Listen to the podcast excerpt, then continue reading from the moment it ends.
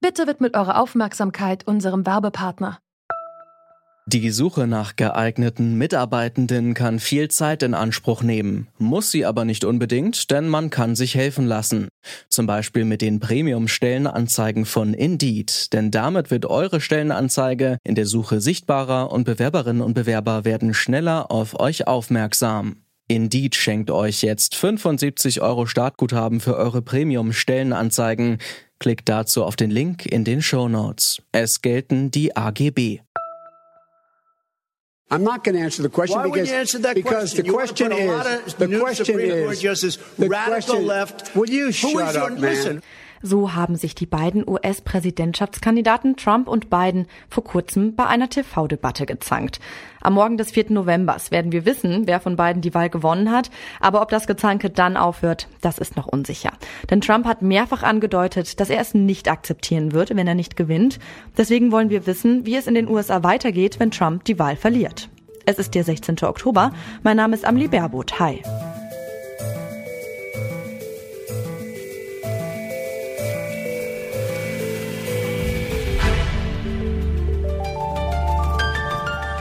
Zurück zum Thema.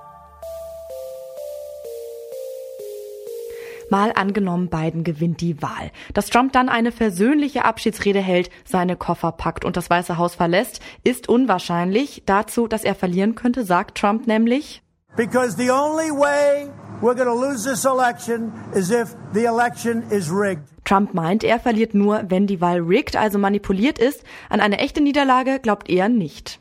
Christian Farnbach ist Journalist in New York und arbeitet dort als Korrespondent für verschiedene deutsche Medien.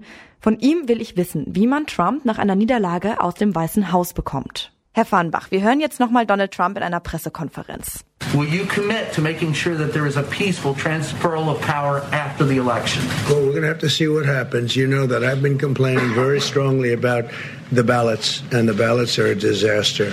Trump will also keine friedliche Machtübergabe garantieren. Er sagt, we will see what happens. Was meinen Sie? Was macht Trump, wenn er am 4. November erfahren sollte, dass er die Wahl verloren hat? Also es gibt ja diese ganz große Angst, dass es dann zu einem Militärcoup kommt und dass er einfach das Weiße Haus dann nicht verlassen wird, auch im Januar dann nicht. Jetzt muss man aber auch dazu sagen, 2016 hat er das auch ganz lange nicht sagen wollen, ob er jetzt eine Niederlage anerkennt und was dann genau passieren würde. Auch diese rhetorische Figur, we'll see what happens, das sagt er einfach wirklich sehr, sehr viel in Interviews. Aber ich glaube, diese Debatte verliert so ein bisschen aus den Augen, dass das ja nicht binär ist. Also wir haben jetzt nicht auf der einen Seite entweder gewinnt Trump und alles wird in Ordnung sein und er wird sich beruhigen oder ähm, sofort brennen hier die Barrikaden, sondern es gibt ja noch ein paar Schritte dazwischen. Was können der Kongress und die Gerichte in den USA tun, wenn Trump sich wirklich weigert, aus dem Weißen Haus auszuziehen? Das sind zum Beispiel schon mal zwei Institutionen, die auf diesem Zwischenweg aktiv würden. Also die äh, Senatoren im Senat, die sind auch ziemlich stramm auf Trumps Seite bisher, aber man muss da auch sagen, so in Kernfragen des Staatsrechts, da hat es von dem Mehrheitsführer im Senat, Mitch McConnell, so ein bisschen sowas wie der Fraktionschef, auch schon Gegenwind für Trump gegeben. Also zum Beispiel, als Trump gesagt hat, dass wegen Corona doch die Wahl nach hinten geschoben werden müsste, hat das Mitch McConnell auch relativ schnell abgeräumt. Und auch bei den Gerichten ist es so, dass die, selbst der oberste Gerichtshof, bei dem es ja momentan die große Debatte ist, wird er immer konservativer, hat es auch schon Entscheidungen gegeben, bei denen man sich gewundert hat und gedacht hat, ah, okay, also die lassen jetzt auch nicht alles mit sich machen, wenn da jemand kommt, der das System komplett verändern will. Und hätte eventuell auch die internationale Gemeinschaft, also beispielsweise die EU oder die UN, Möglichkeiten, da einzuschreiten? Natürlich gibt es da dann wieder auch langfristige Mechanismen, dass das zum Beispiel über Wirtschaftspolitik, über neue Zölle und so, so funktionieren würde, dass der Druck erhöht würde, dass hier dann auch die Preise steigen in den USA selber. Aber vielleicht merkt man da auch bei so einem komplexen Mechanismus, dass es eben wirklich auch noch einen anderen Faktor gibt, nämlich Trump selber. Und den kennen wir jetzt nun auch schon wirklich so als jemanden, der einfach sehr gerne Golf spielt, der sehr viel Fernseh guckt den ganzen Tag. Und äh, gerade in den letzten Tagen sind hier in den USA noch mal so ein paar Kommentare rausgekommen, die sich gefragt haben, ob so jemand wirklich jetzt zum Kopf einer Revolution taugt, denn so ein Coup, das ist ja auch wirklich einfach viel Arbeit. Und jetzt, gerade bei Corona hat man ja auch gesehen zum Beispiel, dass er das nicht genutzt hat, um sich selbst Sonderrechte und eine autoritäre Position zu sichern. Christian Farnbach glaubt nicht, dass Trump der Typ für einen Militärcoup ist. Wenn Trump also verliert und sein Amt abgibt, bedeutet das, dass Joe Biden Präsident wird. Was würde das für die USA bedeuten? Auf seinem Twitter-Account macht Biden jedenfalls schon große Versprechungen. Gestern hat er dort geschrieben, If I'm elected president, you won't hear me race baiting, you won't hear me dividing, you'll hear me trying to unify. We have to heal this nation. I'm going to take care of those who voted against me as well of those who voted for me. Biden will also die USA einen und für Frieden und Ruhe sorgen. Ob er das schaffen kann, das habe ich Christian Farnbach gefragt. Also es ist natürlich erstmal eine schöne Vision und er betont immer, dass ihm das ja in seiner bisherigen politischen Karriere auch gelungen sei und Biden sagt, naja, man muss sich einfach wieder hinsetzen und mehr miteinander reden. Das kann man jetzt in Frage stellen, weil gerade die Republikanische Partei in den vergangenen Jahren jetzt nicht unbedingt sich hervorgetan hat mit äh, ja einem großen Willen zum Kompromiss und gerade ja auch unter Barack Obama viel blockiert hat. Aber es ist natürlich erstmal so eine beruhigende Vision und vielleicht auch eine Vision, die nach diesen Chaosjahren jetzt von Donald Trump vielen Leuten sehr gut tut. Und ähm, ein Zitat, das ich gehört habe und gern äh, wieder benutze oder ein Bild ist, Biden kandidiert als der Make Brunch Great Again Kandidat. Also anders als Trump mit seinem Make America Great Again ist Biden der Kandidat, der dafür sorgt, dass endlich wieder das Frühstücken mit den eigenen Freunden äh, ruhiger wird, weil man nicht mehr dauernd über Politik diskutieren muss. Und wofür steht denn Biden eigentlich inhaltlich? Was ist denn sein Programm? Es gibt da ja wirklich immer diese Kritik, dass man das gar nicht so genau wüsste oder dass man auch äh, aus seiner Vergangenheit ableiten könnte, dass er wirklich auch sehr problematische Entscheidungen getroffen hat. Aber wenn wir jetzt nach vorne schauen, da sieht man zum Beispiel, dass es mehr staatliche Gelder für Sozialwohnungen geben sollte oder für Arbeitslosenhilfen, um aus der Corona-Krise zu kommen. Dann, dass man wieder ins Pariser Klimaabkommen einsteigen will, dass Klimaneutralität erreicht sein soll bis 2035 statt ursprünglich bis 2050. 2050.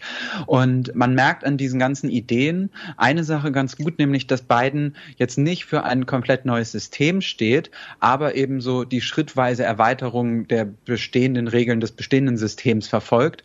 Und tatsächlich sagt man dazu dann hier in den USA auch, he's a friend of Realpolitik. In einigen Interviews klingt Biden eher wie ein verwirrter Großvater als wie ein US-Präsident. Wir haben hier mal diesen Ton.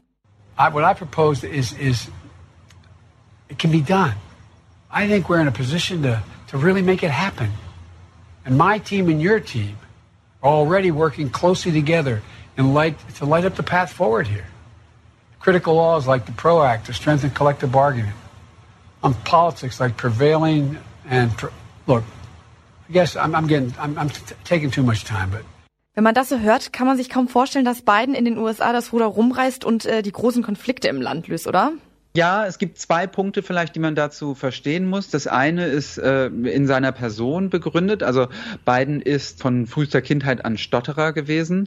Das merkt man jetzt auch zum Beispiel bei diesem O-Ton, wenn er am Ende sagt, ja, aber ich rede ja schon viel zu lang. Also da merkt man, dass halt in seinem Kopf verschiedene Punkte miteinander kämpfen und dann plötzlich diese Seite kurz Überhand gewinnt und es wirkt erstmal im ersten Moment verwirrt, aber es ist tatsächlich auch einfach so ein bisschen dieses, dieses Stottererbild, was da ist. Und ähm, das zweite, was was so gegen dieses Gefühl spricht, was könnte er schon selbst, ist, dass er sehr deutlich ausdrückt, welche Leute er um sich rumscharen würde. Und das haben wir jetzt auch schon nach den Vorwahlen gesehen, dass er einfach stark in der Lage ist, sich ein Team zu bilden, wo er dann auch wirklich zuhört. Also das ist ja tatsächlich eine der Kernqualitäten, die über ihn immer kommuniziert werden. Ähm, er sei eben jemand, der vielleicht aus sich selbst heraus nicht unbedingt jetzt innovativ ist oder progressiv da ist, wo jetzt die linke Avantgarde Staat ihn gerne hätte. Aber er ist jemand, der sehr willens ist, hinzuhören, wo jetzt die ähm, gerade die politische Mehrheit ist, möglicherweise in seiner Partei, aber auch in der Gesellschaft, und dann dem auch nachzugeben und sich überzeugen zu lassen, was ja vielleicht letztlich auch eine Qualität ist, die äh, viele Menschen in einem Präsidenten suchen.